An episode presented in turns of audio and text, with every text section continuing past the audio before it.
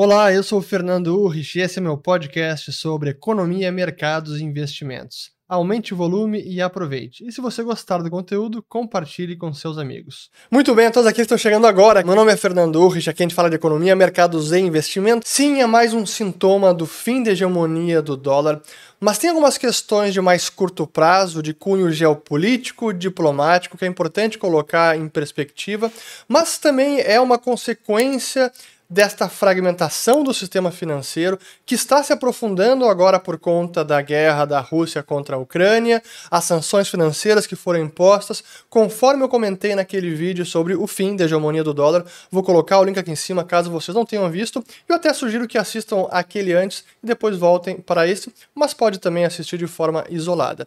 Mas a verdade é que sim, esse movimento não é uma novidade, já vinha até acontecendo, e eu quero colocar primeiro em contexto o que está acontecendo e depois trazer um pouco dessa visão geopolítica que está ocorrendo agora e depois as questões mais profundas e econômicas por trás dessa ideia de vender petróleo em yuan. Então, primeiro vamos colocar uma breve matéria da Bloomberg e depois volta para mim. Vamos lá.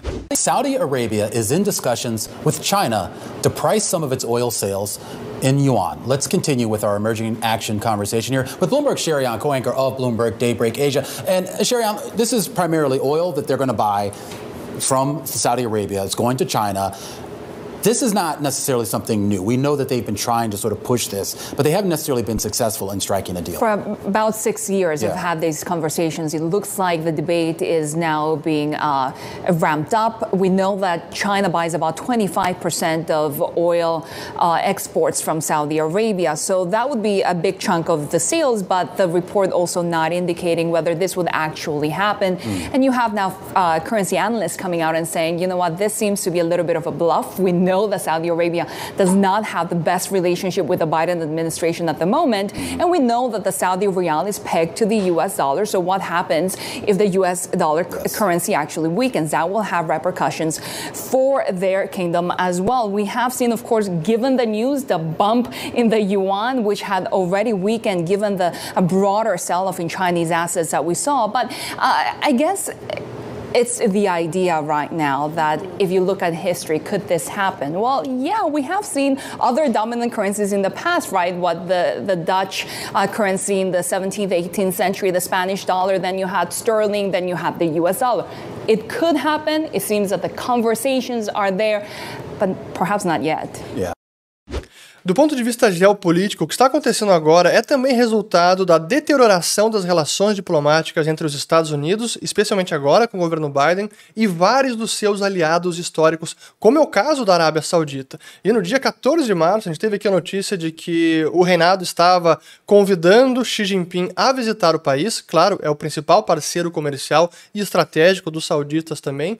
E é justamente no dia seguinte a notícia de que uh, os sauditas estariam avaliando vender petróleo em yuan à China. E é até importante notar porque algumas noticiaram de que era vender petróleo em troca de yuan e outros veículos que seria precificar petróleo em yuan. E são coisas distintas e até no, nessa, nesse processo do fim da hegemonia do dólar, isso não ocorre ao mesmo tempo. Precificar o petróleo em yuan seria o yuan servir como unidade de conta é algo muito mais complexo e seria talvez o, realmente o fim do padrão dólar. E eu vou voltar a esse ponto mais para o fim do vídeo.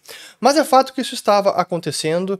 Então, no curtíssimo prazo, essa conversa e essa notícia é até mais uma forma de o governo saudita e o príncipe, o Mohammed bin Salman, alfinetar Biden, porque sim, os Estados Unidos vinham se distanciando. Depois do assassinato do jornalista dissidente saudita na Turquia, o Jamal Khashoggi houve sim um distanciamento, do, especialmente de vários políticos, e agora com essa tentativa de resgatar o acordo entre Estados Unidos e o Irã, e o Irã é um inimigo mortal da Arábia Saudita, as relações realmente estremeceram ainda mais, então sim, é o Mohammed bin Salman tentando fazer algum tipo de golpe diplomático contra o Biden nesse momento. Isso no curto prazo. E claro, a China, como eu disse, é o principal parceiro comercial hoje dos sauditas.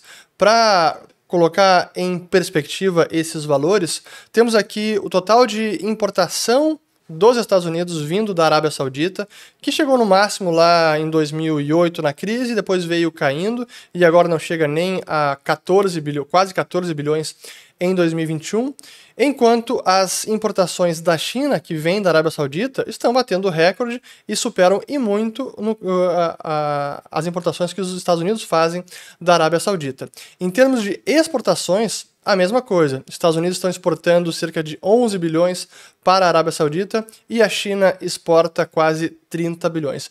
Portanto, sim, esse é o principal parceiro comercial e também no petróleo. Os Estados Unidos, que já importaram muito petróleo da Arábia Saudita, já não é mais o caso. Este é o gráfico desde lá dos anos 70 de milhões de barris de petróleo por dia por ano.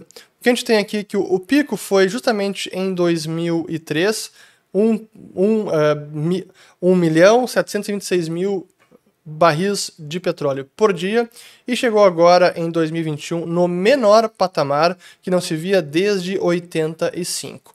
Então, claro que isso ilustra o fato de a Arábia Saudita não ser mais tão importante para os Estados Unidos comercialmente e no petróleo, mas sim é para a China. Porém, pelo lado geopolítico e militar, aí sim os Estados Unidos são ainda um grande aliado e os sauditas sabem que é importante ter a ajuda dos Estados Unidos na região por todas as questões com o Irã, uh, o apoio a Israel, o acordo de paz com Israel. Então não é tão simples escantear os Estados Unidos e migrar para a China. Até porque os Estados Unidos têm bases militares em toda a Península Arábica, Arábia Saudita, Catar, UAE, Bahrein, Kuwait, enfim, está lá a presença bélica americana. Então, no curto prazo, é mais uma jogada geopolítica, diplomática e não tanto que acabou o sistema de petrodólares. Até por sinal, quem quiser se aprofundar é, em entender melhor como surgiu esse sistema, lá na década de 70, no acordo de Richard Nixon e o King Faisal, que então era o governante da Arábia Saudita, a gente fez uma live no Follow the Money, foi em maio do ano passado, explicando toda a origem e o funcionamento do sistema do petrodólar. Quem não é assinante, link na descrição do vídeo. Mas, portanto, essa é a questão uh, geopolítica e de curto prazo que explica esse movimento e essa notícia. Agora, claro que, do ponto de vista econômico e mais longo prazo, é um sintoma do fim da hegemonia do dólar, que o mundo está indo nessa direção, mas ele é um processo mais lento e não uma ruptura como alguns fazem querer parecer. Realmente não é assim que ocorre uma mudança de sistema monetário, especialmente uma mudança de se distanciar do dólar ou abandonar o dólar como a unidade de conta mundial.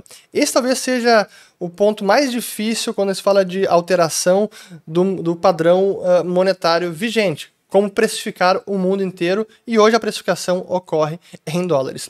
Mas eu quero mostrar então que dentro da, da Arábia Saudita, ou melhor, na região do Golfo Pérsico ou Golfo da Arábia, Praticamente todos os países atrelam as suas moedas ao dólar, à exceção do Kuwait, que tem uma cesta de moedas, até hoje não revelada qual é essa cesta, mas certamente a principal moeda é o dólar.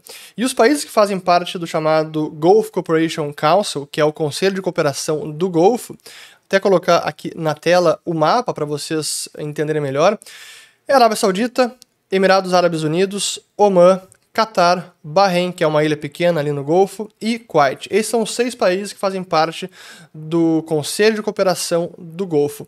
E esse conselho é importante porque ele foi formado em 81 e ele busca uniformizar as políticas econômicas também da região. Então não é tão simples apenas a Arábia Saudita vai dizer, ah, não, eu não quero mais usar o dólar, pronto, vou abandonar o dólar. Não é assim que ocorre. Então é possível que comece alguma venda de petróleo em yuan com a China? É possível. Mas isso não significa que o mundo inteiro vai começar a precificar o petróleo em yuan. Poderia a Arábia Saudita precificar petróleo em yuan, fazendo contrato de fornecimento em yuan? Até pode, mas acho que esse é um passo até mais difícil porque a gente não pode ignorar a realidade que o dólar ainda é a moeda mundial e o petróleo ainda assim seria precificado em dólares, portanto, um contrato de precificação de petróleo em yuan entre Arábia Saudita e China precisaria de alguma cláusula de hedge cambial, algo do tipo, que remeteria invariavelmente ao dólar. Essa é a realidade. Mas eu volto a, a, ao mapa aqui do Golfo Pérsico e da região, porque as notícias sobre abandonar o dólar ou deixar o chamado PEG do dólar, o dólar PEG, ou a, o fato de atrelar a moeda ao dólar, o atrelamento do dólar, é algo que já vem sendo debatido na região há bastante tempo. E eu lembro quando eu morei em Dubai, que foi de 2008 até 2009, e viajava bastante, praticamente em todos os países ali, inclusive Arábia Saudita, essa discussão naquele momento estava a todo vapor, porque em 2008 o dólar chegou ao seu menor valor de toda a história. Foi o all-time low, a mínima histórica do DXY, o Dollar Index, até quero colocar aqui na tela. E foi justamente em março de 2008 que o índice dólar chegou à sua mínima histórica e aí intensificaram os debates sobre se havia finalmente chegado o dia de abandonar a paridade com o dólar. Porque, claro, com a moeda americana tão desvalorizada perante o mundo, isso acabou se traduzindo em maior inflação nos Estados Unidos e também nos países que atrelavam suas moedas ao dólar. E eu lembro vividamente das discussões, notícias à época, especialmente lá em 2008, quando os vários países do GCC discutiam se não era o momento de realmente de mudar esse regime cambial. Aqui uma delas dizendo que o dólar estava machucando as moedas do GCC, que é o Gulf Cooperation Council, abril de 2008. Como sempre, link deixarei na descrição do vídeo. Ou então essa notícia da Al Jazeera que os, as moedas do Golfo não precisavam se revalorar ou então aqui em julho de 2008, onde os Emirados Árabes Unidos estava chamando os demais países do GCC para abandonar a paridade com o dólar para controlar a inflação. Portanto, esse debate se é o momento de deixar a paridade com o dólar ou não no GCC, isso volta e meia ressurge. Ou quando o dólar se desvaloriza demais e acaba trazendo inflação para esses países, ou então quando o petróleo cai muito, porque isso também é uma pressão para manter esse PEG. E quando a gente analisa o histórico do Saudi Real, a moeda da Arábia Saudita, é justamente isso que a gente vê nos momentos em que há uma queda no preço do petróleo, o PEG, ou a paridade, acaba sendo testada, acaba havendo algum ataque especulativo, mas até hoje não deixaram o PEG. Deixa eu colocar na tela este gráfico, é bem interessante. Então aqui temos o barril de petróleo desde 2005 e agora eu vou colocar em laranja a moeda da Arábia Saudita, o Saudi Real. Então veja que justamente nos momentos de queda do petróleo que há um teste dessa paridade e aí depois aqui na queda de 2014 foi o momento em que o petróleo caiu bastante, 2014 e 15. Isso trouxe dificuldades financeiras para todos os países exportadores de petróleo. Aí em 2015 mais uma pressão aqui no câmbio e novamente em 2020 uma pressão forte. Aqui a gente pode ver, deixa eu até tirar o petróleo, é, embora esse gráfico esteja bastante uh, volátil aqui, e uh, são movimentações bruscas olhando por esse gráfico, na verdade é uma oscilação quase mínima. A gente pode colocar aqui em percentual, ó, percentual de nada, sai de zero para o máximo aqui foi 0,30. Porque, claro, eles buscam manter essa paridade com quase nenhuma oscilação. Mas isso reflete a dependência de o preço do barril de petróleo mais elevado. Quando há queda, isso vai acabar se traduzindo para esses países em menos dólares entrando no país, ou até chegar ao ponto da conta corrente ficar deficitária, portanto, trazendo pressão para manutenção da paridade com o dólar. Então, essa é a a situação da Arábia Saudita, dos demais países do Golfo. Não é tão simples abandonar o dólar. Sim que esse movimento e a notícia da Arábia Saudita com a China é um sintoma das complicações geopolíticas do momento, de curto prazo, mas também tem a ver com esse fim do padrão dólar, o fim da hegemonia do dólar como uma moeda de reserva mundial. Isso não é uma ruptura, como eu digo, não é um movimento que ocorre repentinamente, é mais um processo que vai se desenrolar nos próximos anos, talvez nas próximas décadas, onde países vão diversificar especialmente as suas reservas, talvez conduzir trocas comerciais em alguma moeda local, especialmente em países como China e os seus principais parceiros. A China é o principal parceiro da maior parte dos países. E naqueles países com governos mais autoritários e que buscam controlar as principais variáveis macroeconômicas, como o regime cambial, é bem mais fácil de ver isso acontecendo. Uma Arábia Saudita, uma Rússia, diversificando as reservas internacionais e mantendo parte em yuan, ou liquidando pagamentos do comércio internacional e de venda de petróleo na moeda chinesa, isso é bem mais possível. Mas um abandono completo do dólar como padrão monetário, isso tão cedo nós não veremos. Porém, sim, é verdade que estamos testemunhando uma mudança da ordem monetária. Meu muito obrigado a você que me acompanhou até aqui e se você gostou, comente com os amigos e compartilhe. Um grande abraço e até a próxima.